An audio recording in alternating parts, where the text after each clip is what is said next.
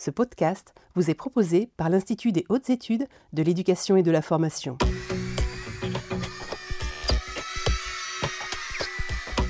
Bonjour et bienvenue dans la saison 2022-2023 des podcasts du film annuel de l'Institut des hautes études de l'éducation et de la formation. Vous écoutez actuellement la série de podcasts consacrés à la thématique du bien-être des élèves et des personnels. Dans les épisodes précédents, nous avons établi les liens entre le bien-être des élèves et celui des personnels, mis en avant l'importance de favoriser le bien-être de la communauté scolaire pour permettre une meilleure réussite des élèves et présenté la place des compétences psychosociales pour diffuser le bien-être dans la communauté scolaire. Depuis le troisième épisode, nous nous intéressons aux quatre piliers fondateurs du bien-être en établissement définis par Christophe Marcelier. Aujourd'hui, pour l'épisode 4, nous allons traiter de deux axes les pratiques coopératives et les espaces de parole. Nous avons choisi de traiter dans le même épisode ces deux notions qui aujourd'hui s'articulent et se déclinent souvent de pair dans nos établissements scolaires. Nos invités vont définir et préciser ce que sont les pratiques coopératives et les espaces de parole auxquels nous faisons référence et comment faciliter la mise en place de ces bonnes pratiques dans les établissements scolaires. J'ai le plaisir de vous les présenter par ordre de prise de parole. Nous accueillons tout d'abord M. Christophe Marsollier, docteur en sciences de l'éducation, inspecteur général de l'éducation, du sport et de la recherche, membre du collège expertise administrative et éducative de l'IGESR. Puis, nous donnerons la parole à M. Sylvain Connac, enseignant-chercheur en sciences de l'éducation de l'Université Paul Valéry de Montpellier, auteur de nombreux ouvrages sur la coopération entre les élèves, dont notamment Apprendre avec les pédagogies coopératives ou La coopération, ça s'apprend. Monsieur l'inspecteur général, pouvez-vous nous parler de ces deux notions que vous qualifiez de piliers du bien-être en établissement scolaire, les pratiques coopératives et les espaces de parole? Quelles sont vos observations et vos préconisations à ce sujet? Les pratiques euh, susceptibles de favoriser le bien-être des élèves sont nombreuses et elles fleurissent depuis euh, quelques années dans les écoles et les établissements. Euh, mais parmi toutes les possibilités à la disposition des équipes, certaines pratiques agissent de manière euh, très significative, je dirais plus significative que d'autres, sur l'engagement des élèves, leur plaisir d'apprendre, de découvrir, euh, leur motivation euh, à dépasser les difficultés. Et il me semble important que nous puissions donner à la communauté éducative des repères permettant de connaître les dispositifs, les gestes professionnels, les méthodes pédagogiques qui favorisent significativement la satisfaction des besoins fondamentaux des élèves, c'est-à-dire par définition leur bien-être, puisque cette satisfaction des besoins fondamentaux est au cœur du sentiment de bien-être. Or, si on regarde euh, historiquement les pédagogues de l'éducation nouvelle, ils se sont rendus compte par leurs travaux, leurs expérimentations pédagogiques au début du XXe siècle, même à la fin du XIXe, le, pouvoir des projets collaboratifs et des pratiques qui euh, conduisent à faire coopérer les élèves. Euh, ces pratiques favorisent le, faire ensemble, le parler ensemble, et du coup, ben, les conflits socio-cognitifs, elles instaurent d'une certaine façon un état d'esprit dans les classes, de participation, d'entraide, euh, de, responsabilisation personnelle aussi, mais parfois collective des élèves. Elle les immerge dans des projets qui sont d'autant plus motivants euh, lorsqu'ils sont socialisés, c'est-à-dire lorsqu'ils sont rendus publics et qu'ils ont une perspective éventuellement utile. Ce type de pédagogie entraîne d'une part la création d'espaces de discussion alors on retrouve historiquement euh, les conseils d'élèves chez, Célestin Freinet, mais d'autres espaces où on construit les projets, où on discute de ce que l'on va faire ensemble. Et ces espaces favorisent d'une certaine façon le développement d'une relation pédagogique plus accompagnante, plus horizontale, et donc qui va être moins descendante, qui va extraire l'élève du jeu de questions-réponses dans lequel il est trop souvent immergé lorsqu'il s'agit d'un enseignement euh, académique magistral. Et cette qualité de la relation qui est induite par les pratiques coopératives, elle constitue certainement un des leviers les plus importants pour favoriser le bien-être. Et ce bien-être que ressentent les élèves euh, dans ce type de, pratiques euh, pédagogiques, euh, il découle notamment de l'engagement de l'élève, de son implication authentique, parce que ce sont des pratiques qui donnent du sens aux apprentissages et qui conduisent à un état particulier qu'on appelle le flow, euh, c'est-à-dire c'est un, état, euh, c'est l'état de l'expérience autotélique où on est pleinement absorbé et on en oublie les contraintes qui euh, commandent un peu la mise en œuvre des projets et le travail ensemble. Ce bien-être, il a, il a un sens particulier. C'est certains chercheurs l'appellent le bien-être eudémonique, Alors peut-être Sylvain Connac complétera parce qu'il a beaucoup plus de connaissances sur ce sujet que moi. Mais voilà, je voulais vraiment montrer combien ce type de pédagogie est essentiel par rapport à cette crise de sens que connaît un peu l'école aujourd'hui en termes de, motivation des élèves à apprendre.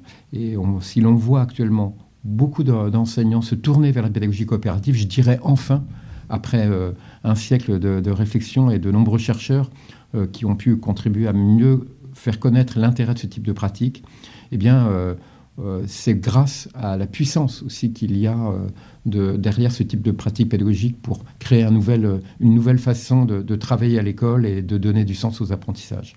Merci beaucoup, Monsieur l'inspecteur général, pour votre réflexion qui nous permet de mieux comprendre les enjeux qui se jouent lorsque l'on favorise le travail coopératif et que l'on ouvre les espaces de parole. Me tourne maintenant vers Monsieur Sylvain Connac, spécialiste de la pédagogie coopérative, qui va nous présenter comment mettre en œuvre un réel travail collaboratif et comment favoriser la libération de la parole dans les établissements scolaires. Bonjour euh, à vous tous et vous toutes de, m'accueillir parmi vous. Effectivement, c'est un sujet qui est, intéressant et qu'on a la chance de pouvoir étudier avec des enseignantes et des enseignants. Le fait d'organiser de, la coopération pour, entre autres, et c'est un peu l'objet de nos réflexions aujourd'hui, donner la possibilité aux élèves de développer des habiletés en matière de prise de parole à l'oral.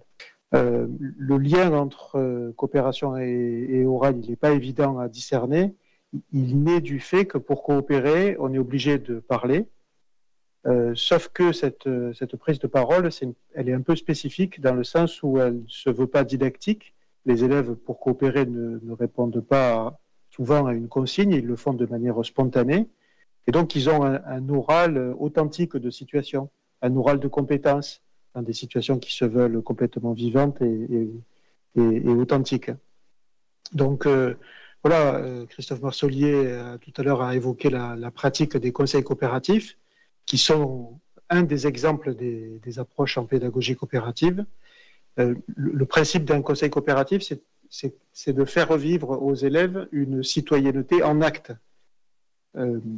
plutôt que de parler de citoyenneté, des organisations des sociétés, on donne la possibilité aux élèves de se mettre autour d'une table, ou sans table, en tout cas de constituer un cercle, et, de se confronter aux difficultés à plusieurs, de prendre des décisions qui arrivent à satisfaire tout le monde. Et donc c'est en ce sens-là où on, parle, on utilise un terme qui se veut un peu plus précis que celui d'éducation à la citoyenneté. On parle de pratique de la mitoyenneté vers une éducation à la citoyenneté. C'est-à-dire que on, se soucie des modalités d'organisation démocratique, non pas au sens général euh, à l'échelle de la cité, mais plutôt à, celle de, la classe et on se préoccupe du, bien-être, de l'épanouissement de ses copains et copines avec qui on vit au quotidien. Donc sur, les conseils coopératifs, par exemple, on s'est aperçu qu'il ne suffisait pas d'organiser des conseils coopératifs pendant, par exemple, des heures de vie de classe ou à l'école primaire euh, sur des, temps souvent en fin de semaine d'ailleurs. Le fait d'organiser des conseils coopératifs ne suffisait pas pour que ça puisse contribuer au bien-être des élèves ça nécessite un certain nombre de conditions pédagogiques pour justement que ça ait ces effets-là sur les élèves. Sinon, euh, voilà, assez rapidement, ce qu'on a pu observer, ce que plein d'enseignants euh, ont, pu, observer aussi, c'est que les, conseils d'enfants ou d'élèves peuvent se transformer rapidement en tribunaux d'élèves, en étant des lieux où euh, se développent des formes de, mal-être à travers des sentiments de harcèlement. Et c'est un harcèlement qui est particulier puisqu'il est légitimé par, par l'école puisque c'est organisé par les, par les enseignants et les enseignantes. Donc pour éviter ce type de, de dérive, ce qu'on a pu identifier avec les, les, collègues là qui m'accueillent, c'est le fait par exemple d'éviter de, prendre des décisions en votant. Alors la pratique du vote est une pratique démocratique qui est très intéressante euh, au niveau d'un État. Je vois difficilement comment on pourrait s'en passer. Mais, euh, mais au niveau d'un petit groupe, une classe de 25-30 élèves, il y a plein d'autres façons de prendre des, décisions. Le problème du vote étant qu'on donne la possibilité à une majorité, qui n'a pas forcément raison, d'emporter la décision sur toutes les minorités. Et, donc, voilà, quand on n'a pas le choix, ben, on vote, mais en fait, il y a plein d'autres choix qui donnent la possibilité de, prendre des décisions, et notamment la recherche du consentement mutuel. Alors ça passe par exemple par des, organisations du style des phrases rituelles qui sont confiées aux élèves qui assurent la fonction de président de séance. Et lorsqu'il est question de, prendre une décision, la question, c'est pas qui est pour la proposition, la question, c'est plutôt qui est contre la proposition. Donc euh, l'idée, c'est que dès qu'un élève lève la main, on peut engager, si on a le temps, encore une discussion pour reposer la question qui est contre, mais ça peut bloquer la décision et reporter les réflexions au conseil coopératif suivant. L'idée, c'est pas de reporter de manière systématique, sinon ça bloque le processus démocratique. Mais si on est obligé de voter, le souci, c'est que ce sont les plus nombreux qui vont, euh, qui vont décider. Et ça peut, ça peut déclencher du ressentiment, voire de la rancœur chez toutes les minorités. Donc il peut y avoir aussi euh, comme modalité euh, de décision alternative au vote le tirage au sort. Des choses qui sont assez anciennes, qui, ont, qui, ont, beaucoup été théorisées par Habermas et qu'on retrouve aussi dans les écrits de Montesquieu. donc ça, c'est sur les pratiques de, de conseil coopératif qui donnent la possibilité aux élèves de pratiquer l'oral dans la recherche des conditions les meilleures pour vivre ensemble à l'intérieur du groupe classe. Après, il y a plein d'autres pratiques coopératives pas si, si, ça, si ça peut être intéressant de les développer, euh, qui sont de l'ordre d'organisation coopérative, mais centrées sur les apprentissages. Euh, je parle, je pense en particulier aux, pratiques de, travail en groupe, dont Christophe Marchelier parlait tout à l'heure, qui sont intéressantes pour susciter du désaccord entre les élèves. Mais c'est difficile d'apprendre à, à, être euh, contre ce que dit quelqu'un sans être contre la personne. Mais là, on trouve une pratique de l'oral qui est extrêmement importante, justement pour, euh, pour engager le plaisir et l'intérêt de travailler avec, par et pour d'autres. Parce que le fait de ne pas être d'accord avec quelqu'un, ça a pour intérêt cognitif de réinterroger la solidité de nos certitudes. Et donc, lorsque ces certitudes s'avèrent inopérantes, de rentrer dans un processus de reconfiguration cognitive, c'est-à-dire de développer des postures d'apprentissage et de rapport au savoir objectivé. Ça, veut dire tout simplement que lorsqu'on se pose les bonnes questions, on fait l'effort où, on se crée l'ouverture mentale qui donne la possibilité de concevoir les savoirs scolaires comme des réponses à des questions que l'on se pose.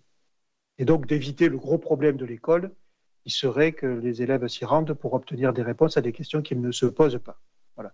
Donc le travail en groupe, c'est aussi, euh, ça a aussi un intérêt qui est énorme du point de vue du développement de l'oral, mais dans l'acceptation des désaccords pour mieux apprendre de manière mutuelle. Après, on a des formes, on a d'autres formes de coopération comme le tutorat, l'aide de l'entraide et le tutorat qui donne la possibilité aux élèves de se soutenir mutuellement ou euh, d'engager un rapport aux apprentissages sous, l'angle de la complémentarité réciproque.